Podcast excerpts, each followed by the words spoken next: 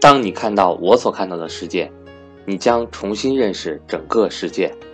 大家好，我是格局商学院班主任韩登海。格局商学院在三月十二号有安排投资理财初级班课程，想跟赵正宝老师系统学习投资理财课程的伙伴，欢迎和我联系。我的手机和微信为幺三八幺零三二六四四二。第一个啊，第一个是这个这个这个，我们从三个网红开始聊是吧？那这个这个最近呢，这个财经网红啊，我们说是财经网红是吧？有三个网红，我们先从第一位开始说起。各位，最近有一个网红，就是这几天特别火，顺顺丰的董事长王卫，啊，这个大家都知道是吧？我相信你们都都这个接过顺丰的快递，对不对？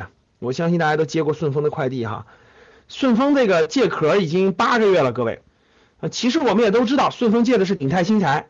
其实，在去年下半年年底的时候，其实鼎泰新材大概在三十多的时候，确实是好机会啊，真的是好机会哈。现在顺丰已经上市，顺丰借壳上市呢，运行了八个月的时间，八个月的时间。其实我们一直也希望找到低点，一直也希望找到低点。呃，实话实说，这个在鼎泰新材这个三十八、三十六、三十八左右的时候，我还真动心了。但是我已经布局完别的了，没法动了。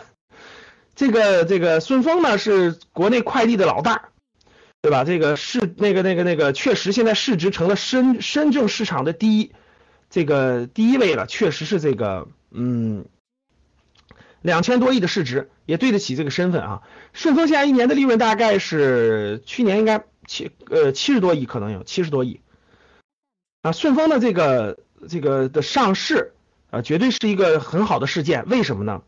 因为中中国的这个中国的这个上市的好公司，我认为还是太少了。我认为还是太少了，太多的好公司我们买不了，对不对？我们买不了，或者我们这个没机会买。很多好公司没机会买，都在美国呢，都在香港呢，都在腾讯。要是在国内，我相信还能比现在涨得更高，对不对，各位？所以，像更多的这样顺丰这样的好公司在国内上市，这绝对是好事啊，绝对不是坏事啊，对吧？顺丰的那个上市了，王卫跻身千亿俱乐部。各位，顺丰的身价现在是顺丰是两千多亿市值，王卫的身价是一千四百亿。各位，直接成为首富，快不快？各位，王卫是这个一千四百亿的身价啊。这个，嗯，王卫上市以后做了两件事，对吧？第一件事是给员工发了十个亿的奖金，给员工发了十个亿的奖金。呃，这个这个这个最少的一千八百八。最多的是一万六千多吧，就是每人人有份儿。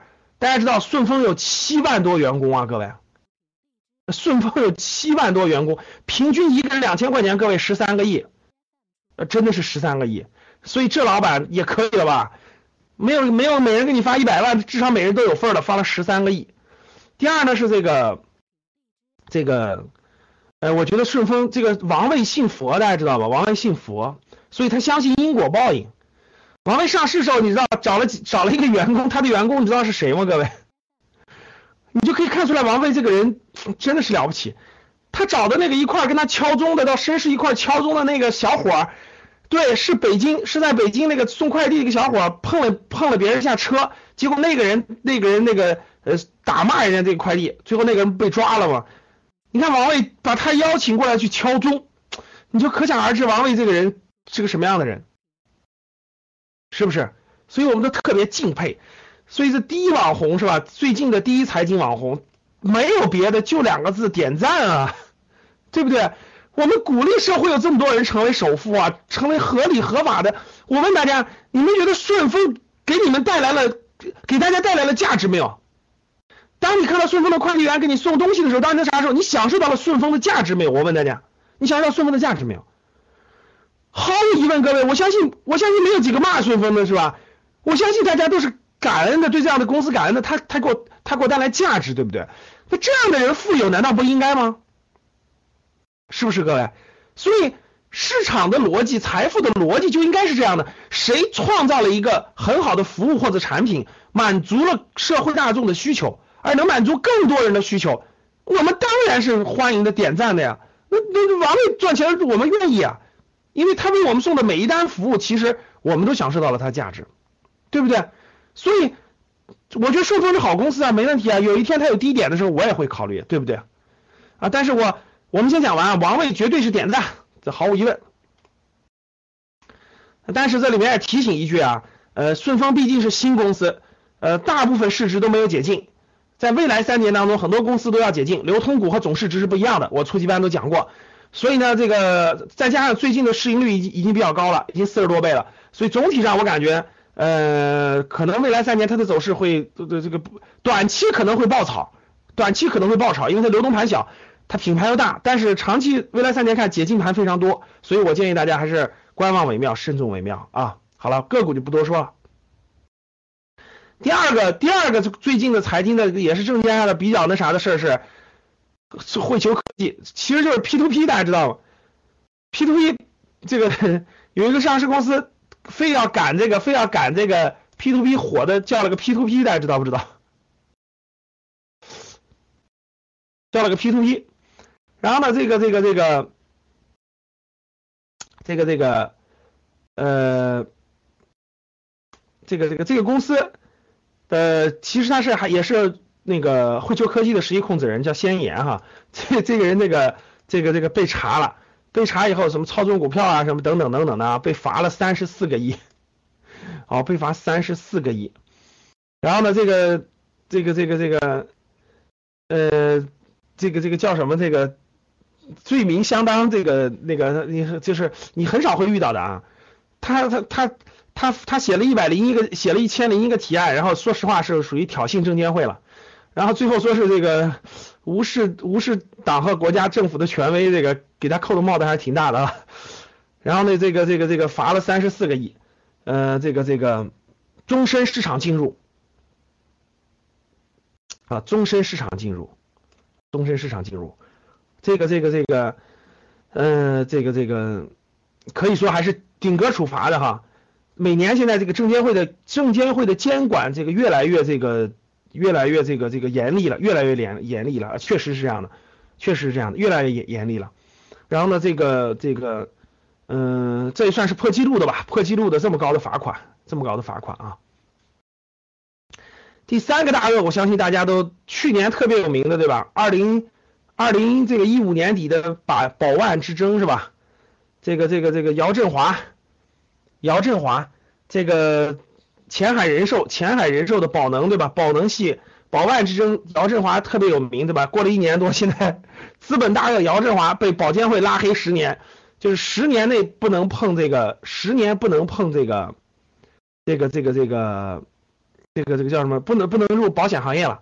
然后呢，是保险行业强监管，确实是保险行业强监管。最近这是对恒大也被罚了，这是最近的三个三个事件哈，各位，最近的三个事件。三三大网红吧，三大财经网红最近是，反正只要关注财经新闻的，基本上这三个事件，我相信二月份，特别是二月下旬以来，这是比较那个热门的三个事件，这是比较热门的三个事件啊。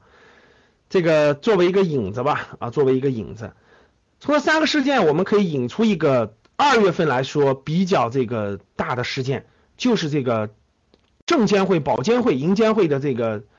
通力合作，现在开始严监管了。整个这个，嗯，保监会是最近确实是这个释放出了重大的信号，啊，包括证监会，前两天不是证监会也是开会嘛，整个这个，呃，说了好多这个这个这个未来的强监管的一些想法。那保监会释放了重大信号，惩处资本大鳄，对吧？保监会和这个证监会联手，相当于是资本大鳄，或许这只是个开始。刚才说完宝能系了，对吧？姚振华了，我们看恒大，恒大人寿，对吧？保监会根据现场检查结果，恒大人寿在股票投资方面也存在违规行为，依法给予该公司限制股票交易一年。它是违规的，依法股票交易一年，就就是这一年内不能买卖，恒大人寿不能买卖。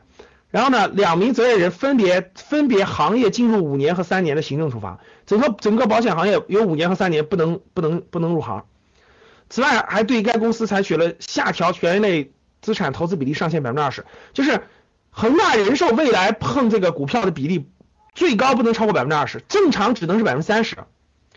就是保险公司各位最高就是它的可投资资金投资股票权益类资产就是股票。为主啊，股票为主，这个最多到百分之三十。去年那个前年股灾的时候扩大到了百分之四十，但是超额部分这百分之十也只能碰蓝筹股，就只能碰蓝筹股，不能碰这个其他股票。所以恒大人寿包括姚振华这个其实都都涉及到这方面问题了，都涉及到这方面问题了。当时这个都超过比例了，而且还碰了这个不该碰的股票。然后呢，这个责令撤换另外的两名相关责任人，责令相关的这整改。这一看，大家看，保德洗完了以后，恒大人寿也出来了，恒大是扰乱秩序了，是吧？然后呢，这个这个这个，最近大家可以看得出来，这个保监会、证监会的这个联合这个监管越来越严了啊，监管越来越严了。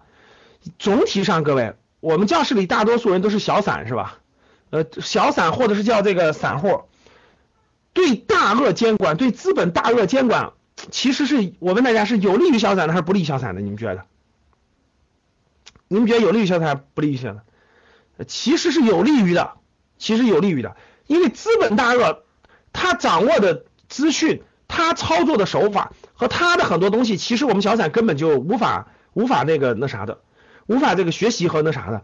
其实打击资本大鳄的不正常这个敛财手段，在资本市场上其实绝对是有利于。普通人、普通这个小散或者中产人群的，好了，那前一阵呢，本来我想分享一个主题啊，就好前一阵这个朋友圈有一个消息刷屏了，对吧？说是这个呃返本返本型的健康险产品即将停售了。后来我哎，我说这不是跟我讲的课的很多内容有关系吗？对不对？后来我一查，各位，我一查这个东西是一个谣言，对，这个东西是一个谣言，对，假消息，这个是假消息。其实呢。从中其实也可以看出来两个问题，各位，第一个问题，对，第一个问题，其实这个事情，其实就呃保监会本来就不允许销售返本型的健康险，所有市场上销售的返本型健康险都是跟别的保险跟别的保险混在一起的，混在一起的。总体上呢，各位，这个这个地方呢，我们就不详细展开了，我简单的给大家三句话，希望能对大家这个保险有所理解啊。第一个，保险不是资产，各位，保险不是资产。啊，不要把它当做资产。资什么是资产？什么是消费？这是投资的第一大例，第第一个课题必须研究清楚的啊。第二，保险产品太复杂了，各位，你遇到那个保险产品太复杂了。第三，考虑消费型保险就可以了啊，不要考虑投资型的，不要考虑那多年返还型的等等等等，考虑消费型就 OK 了。这是给大家这个建议啊，关于这个保险这块的。现在市面上保险卖的还是鱼龙混杂、参差不齐啊，不建议大家盲目去买很多保险啊。好了。